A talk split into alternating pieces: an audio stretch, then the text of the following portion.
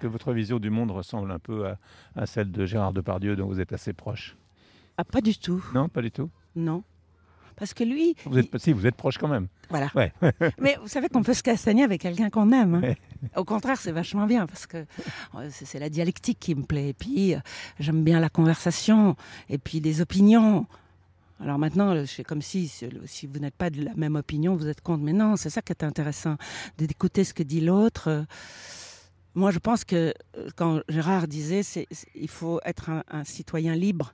C'est-à-dire qu'il faut avoir le culot de rencontrer n'importe qui et pas se dire Oh non, moi je, je ne dis pas bonjour. Non, non, tu dis bonjour à n'importe qui. Après, tu parles, tu te disputes, tu te castagnes, mais tu dis bonjour à n'importe qui. C'est ce que vous faites aussi. Oui, parce que je pense que tu vois, de, de se voiler la face pour dire Moi je suis une être pure, je ne me laisse pas corrompre, c'est, c'est avancer aveugle.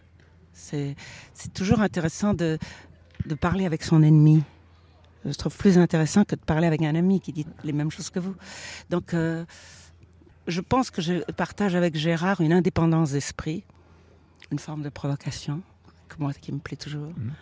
Et que, tu vois, le côté euh, faire bisquer quelqu'un, c'est très amusant. Euh, ou de... Mais je ne connais même pas sa vision du monde. Je, je pense que moi, ma vision, elle est plus noire que lui. Je suis plus énervée que lui.